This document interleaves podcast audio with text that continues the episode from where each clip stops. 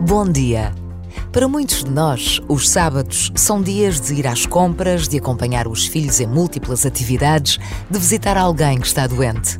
E queixamos-nos com frequência das tarefas deste dia, que devia ser de descanso.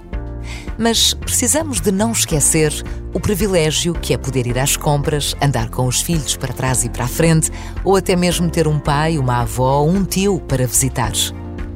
Quando o mundo está em guerras sem fim, quando há milhões de crianças com fome e outros milhões de idosos sem companhia, temos de saber dar graças a Deus por tudo o que temos.